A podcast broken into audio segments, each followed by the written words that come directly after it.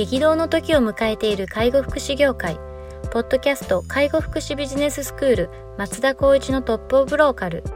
大手外資系アパレル会社のトップセールスマンから介護福祉事業経営者に転身した松田光一がこれからの介護福祉経営に求められるものについてお伝えしていきます。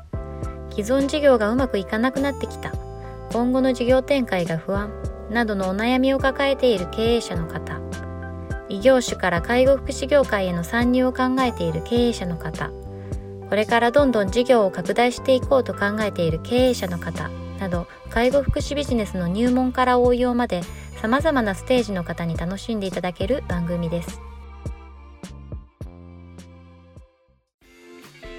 こんにちは。ナビゲーターの松本真二です。ポッドキャスト介護福祉ビジネススクール松田光一のトップオブローカル。トップオブローカルとは介護福祉事業において地域に密着し地域に愛されることで地域のナンバーワンになることです松田さん本日よろしくお願いしますよろしくお願いします。はい、今日もですね、もう早速いきたいと思います。前回はですね、介護報酬改定のところを解説いただきまして、今回はですね、令和3年度の障害福祉サービスと報酬改定についてご解説いただきたいと思います。はいよろしくお願いします。はい。じゃあ早速ですが、あまずは令和3年度の障害福祉サービス、主な改定内容としては、えーと厚労省からも出ているような形なんですが、障害者の重度化、高齢化を踏まえた地域移行、地域生活の支援、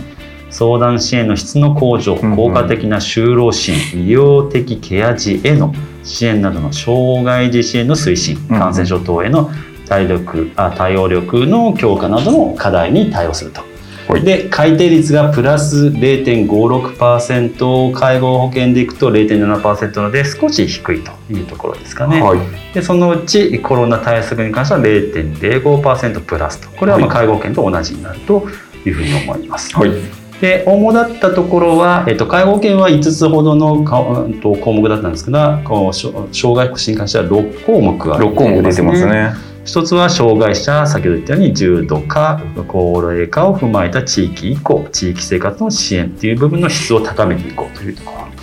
二つ目が効果的な就労支援や障害児者のニーズを踏まえたきめ細かな対応。3が医療的ケア児への支援などの障害支援の推進。4番目精神障害にも対応した地域包括ケアシステムの推進。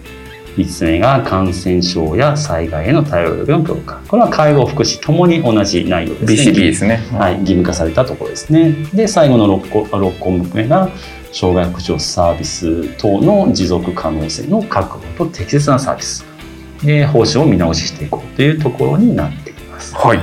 で、今回の法改正の僕の中の趣旨でいくと、やはり、えまあ、い精神や医療的ケアが必要とするところの手厚い支援の充実っていうのがあるんじゃないかなというふうに思っています。うんうんうんはいまあ私、え弊社は、えっと、障害児障害者の方が特に今、えっと、医療依存の高い方々をサービスを提供してるんですけどもその中でも、えっと、知的施設だったりとかするところでも医療ケア児とかシャアを受けるのがあるんですけど動ける医療ケア児ですね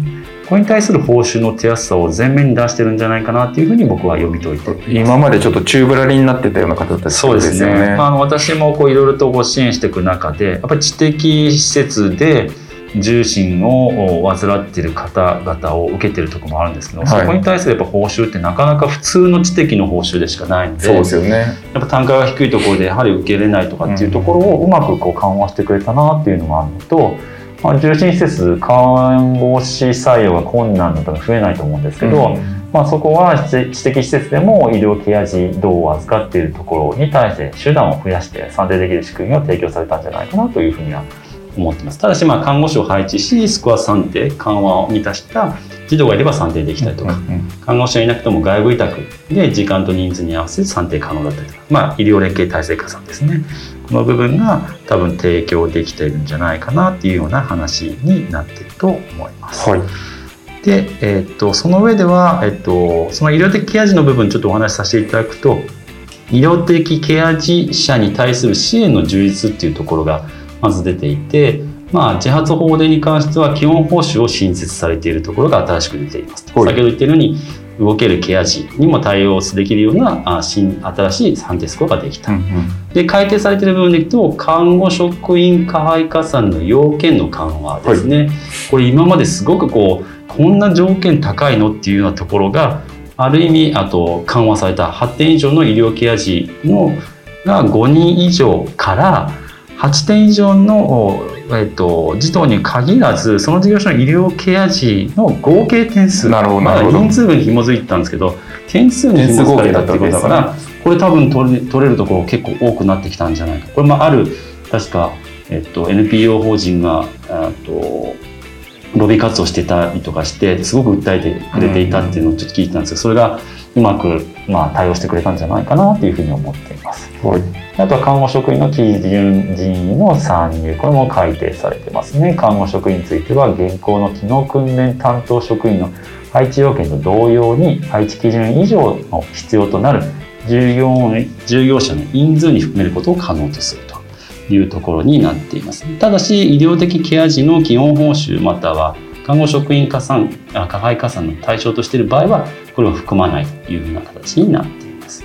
その他福祉型の障害児入所施設に関しても看護職員の配置加算の要件は緩和されていると、はい。先ほどと同じ内容になりますね。はいで生活介護常勤看護職員等の加配加算3っていうのが新設されました。これは常勤換算で看護職員を3人以上配置して新判定スコアを各項目に、え規定とする状態のいずれかに該当する利用者を2名以上受け入れている事業所が評価する区分。だからまあ人数も看護師として手厚く配置してるしこれコストは高いですよね。そこの中でもまあ、算定できるような人たちがやっぱ2名以上いるからこそ3名配置しなきゃいけないってところにしっかりとまた手厚い報酬が算定されるよというところ。はい。で共通とするところはサービス共通で言うと短期入所重度障害包括支援自立訓練就労移行支援就労し、えー、と継続支援共同生活援助で自発法令のところでいくと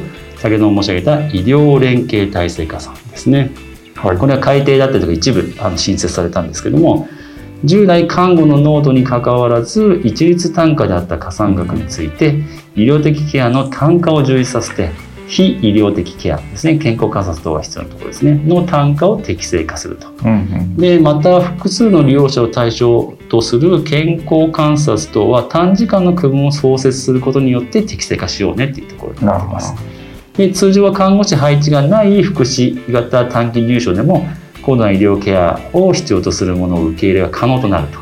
で新単価がまあ8時間以上だと2000単位を創設したいよっていうようなところがありますという話になってますね。はいでちなみに、まあえー、と今の話でいくと医療的ケア児の基本報酬の創設というところで単位数があ基本的には自発に限りは単位数が830から885に変わりかつ医療連携加算っていう部分が、えっと、1600から400単位とこうどんどんどんどん上がっていく形ですね。はいまあ、仮に一般事業所の需要を果た支援の10人定員になった場合は850 885に対して、まあ、判定スコアが15点以下16点以上32点以上っていうところが人数医療ケア児3名以上を含めていってどんどん上がっていく形が取れるので、マックスでも2885単位まで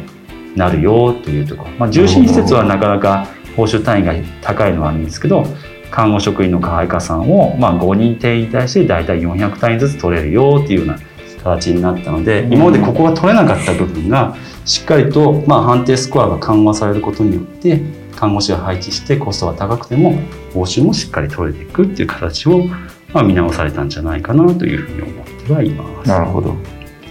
で、えっと、一番こう、まあうんと難しい私あの弊社はやっぱり法令を、まあ、主にやってるので法令の話になってしまいますけども、はい放課後等デイサービスの報酬体系がかなり見直しされたんですね。はいやはりこれは全体的に法令が全国的にもうコンビニっていうかまあ高齢者デーと同じぐいらいやかなり増えましたもんね。たっていうのもあって多分はいすごく圧迫されてるんじゃないかなと思うんですけど、区分12っていうのがもともとあったんですけどそれがあと一つにえ区分分けが廃止されて今までこう載せてった加配加算がぐっと、まあ、まず報酬単位が660単位っていうところが604単位に下がるとか、休日だけでも792が721って下がるというところがあってうん。だいぶ報酬が低くなると同時に加配加算っていうのが今まで自動指導員等加配加算があったんですけども、はい。これが、えっと、保育士も入っておあとプラス保育士が入ってると可愛かさが取れたんですけど、はい。保育士が外れるという形で PTOTST という専門職の人たちが入る専門的支援加算っていうのが創設されたんですね。ことですね。もう今まで209単位ってもらったところが180なんでこれも下がってきましたし、うんうんうんで先ほど言った専門的支援加算も保育士ではなく PTOTST という専門職の人が入れるとこれの背景はやはり預かるだけじゃなくて機能訓練とやっぱり維持をさせるっていう目的を持って法デを利用させるっていうのがやっぱりこう趣旨としてあるので、まあ、はい一定の理解がありますと。ただもう単位がちょっと低くなったのがあるんですけどその他が個別サポート加算1もしくは2ですねこれが100単位と125単位125台。はいこれが乗ってって初めて今まで取ってた加算にイコールになるかなっていうところなんですうんそういうことね。ですね。でこう個別サポート加算1個別サポート加算2というのはそれがそれぞれの、まあ、障害者手帳に多分役所の人が、えっと、今手書きで書いてるのかな？今後は印鑑になると思いますけど手書きで書いてあってあなたは個別サポート加算1取れますよ。2取れますよっていうところが乗ってこないと取れないんですそうよいうことですね。だから全員がそれ対象にならないからこれも取れるか取れないかって言ったら100取れないと思っていただくとだいぶそれぞれの一人に対する報酬単位が低くなるよっていう確かのがにそうなっちゃいますね。これ見る限りは。あります。でそこでいろいろとご質問する中でこう Q&A 形式で今日お話しさせていただきたいと思うんですけど、まあ、仮に、うんうん、と児童指導員の加算任意がなくなることってやっぱりこう営業運営において影響大きいですかという質問よくあるんですけどこれはやっぱりこう収益としてはかなり大きいと思います。今まで保育士で賄ったところ POS を入れないとそれ取れないよってなるとそういうことですよね。なかなかこの障害児施設に PTOTST が来るって稀なんですよね、はいはいはい私たち重心をやってると絶対必須なので採用って部分をまあ強化していくんですけどここをやっぱり取っていくっていう方向性をやっぱり今後考えた方がいいんじゃないかなっていうのがまあ一つありますね。はい。でこの加算を事業運営する上で獲得することを先ほど言ったように PTOTST を獲得した方がいいのかってなると必要かどうかは僕の中でやっぱ立ち上げの時のシミュレーションによると思うんですようんね。ただ既存でもう運営してる場合は売上は絶対に下方修正しなきゃいけないと思います。で収益ベースを下げざるを得ないうんというような考え方を持ってやっぱりこう、うん、と4月からの売上の部分、まあ、報酬の部分をちゃんとしっかりと算定することを皆さんにお勧めしたいですと。うんうんで今までの自動指導員加算2の人員要件の人が、まあ、スライドできるからあんまり事業としてインパクトないんじゃないんですかっていう質問もあるんですけど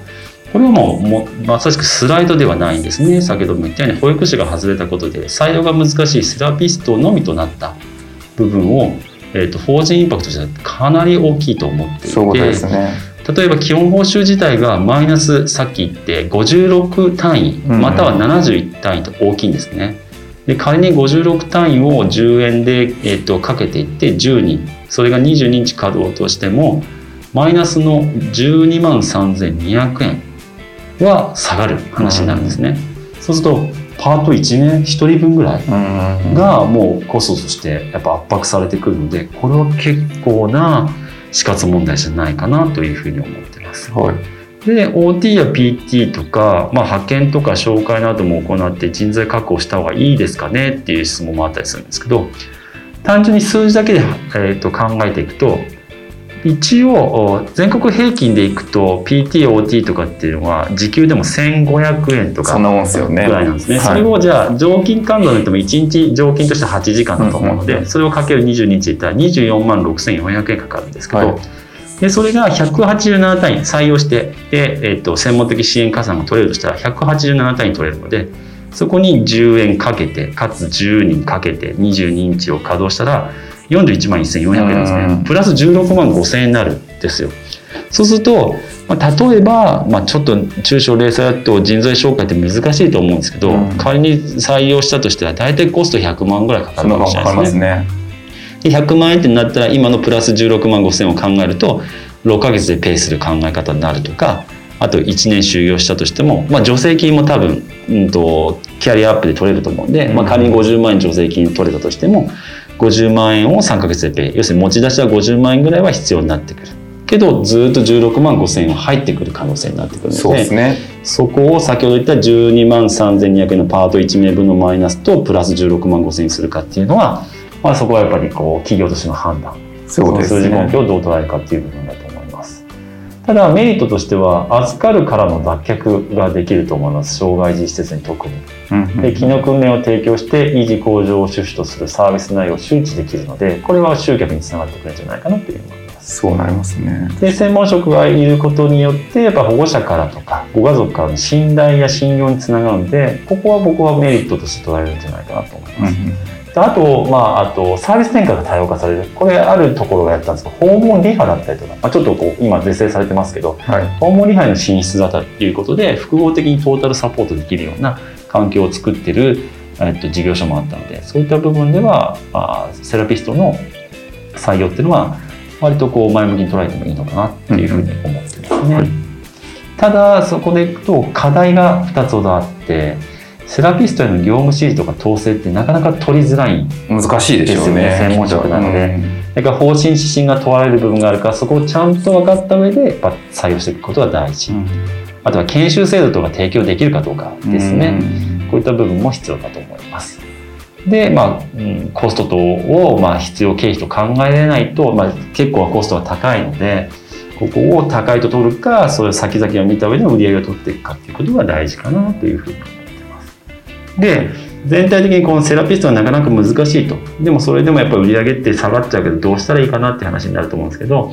報酬を下げる部分を補う手法として、うんこれはもう3つ4つどうなのかな。3つぐらいあるかな。まず1つは家庭連携加算っていうのがあるんですね、はいはいはい。これは月2回から4回に増えました。1時間未満だったら187単位だし1時間以上だと280単位なんですけど仮に1時間未満これ確か30分以上だったかな、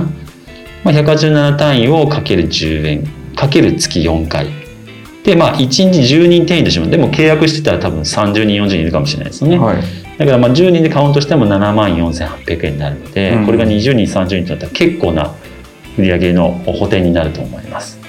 で2つ目が事業者内相談支援加算っていうのがあるんですけど、まあ、月1回個別だと100集団だと80これ35から増加されてるんです。けども集団は80となってます。で100単位を1回月1回できるからそれをまあ10人とカウントして1万円。でまあ全体でいくと先ほどの7万4800円と1万円を足していくと8万4800円を補填される、まあ、これ以上ですね。うんこれってどういうふうな取り上げまあ大体やってると思うんですけどやってないところもあったりとかするのでまあいわゆる小学校とか、えっと、幼稚園保育園で考えたら、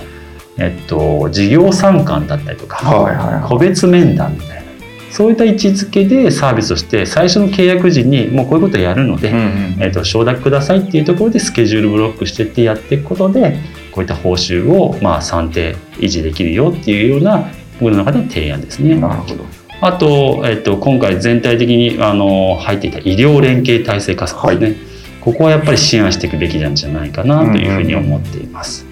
特にうちなんかもあの訪問看護をやっていくスタイルとしてはやっぱり知的の施設だったりとかその他のところに対してもこういうようなサービス提供ができればいいかなというふうには考えております。はい。で人件費やっぱ配置の見直しですね保育士がなかなかその加配にカウントされないよねみたいなところになってるので、はい。もしかしたら必要なスタッフの削減っていうのも一つ考えなきゃいけないのかなっていうのも、厳しい話ですね。はい、ありますね。うんただ、まあ、看護師をもし採用したとしてもこれ自動指導員の人員に含めることが可能っていうふうには今回もなっているので、うんうんセラピストよりは採用ハードルが下がると思うから、看護師を採用していって、まあ、そこで、まあ、看護師配置が必要でなければ自動指導員に配置を転換していって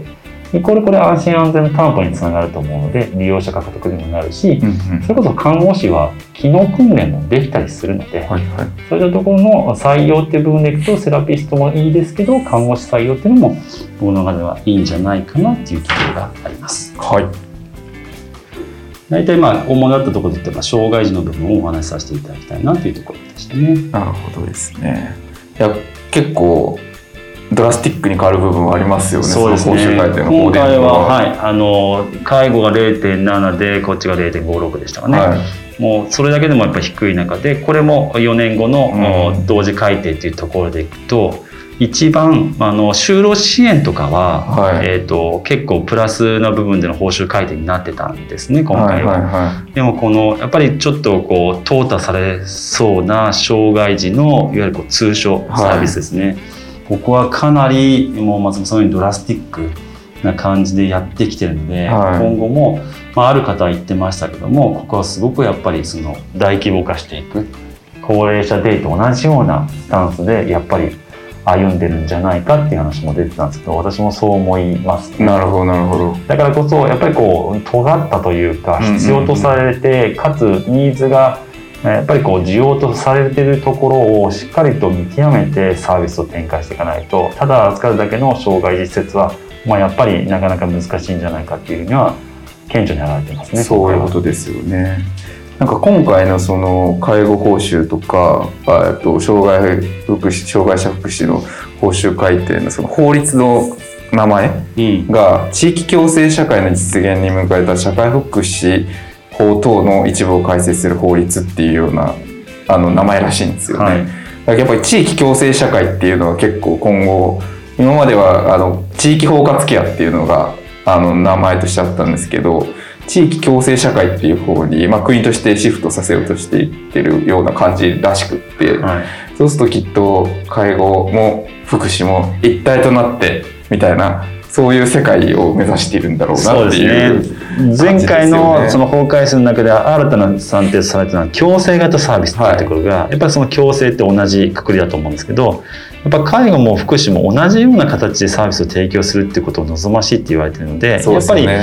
介護で先に歩んでるサービスがあると思うのでそこに合わせていくそうですね。いうところもありますしかつただ人材がやっぱり確保するのが難しいところもあるから先ほど言った強制型サービスのデータのもそういうことで施設が介護であったとしても障害者も受け入れるような環境で人材をまあうまく兼務させていくっていうような形は取っているので弊社の場合はそこを踏まえてやっぱりサービスも展開しているところもありますけどそうですポイね。ントとしては介護だけじゃないし福祉だけじゃないっていう部分の視点を持ってやっぱり取り組むべきだなとそうですね。なんかこう地域包括ケアシステムがかなりこう進んでくる中で今度はそれを基盤としてさらに地域共生みたいなところにこう国を動かしていこうとしてるんだろうなっていうのは、なんとなくのこの全体の方向性としてはきっとあるのでそうですね。そこを見据えながら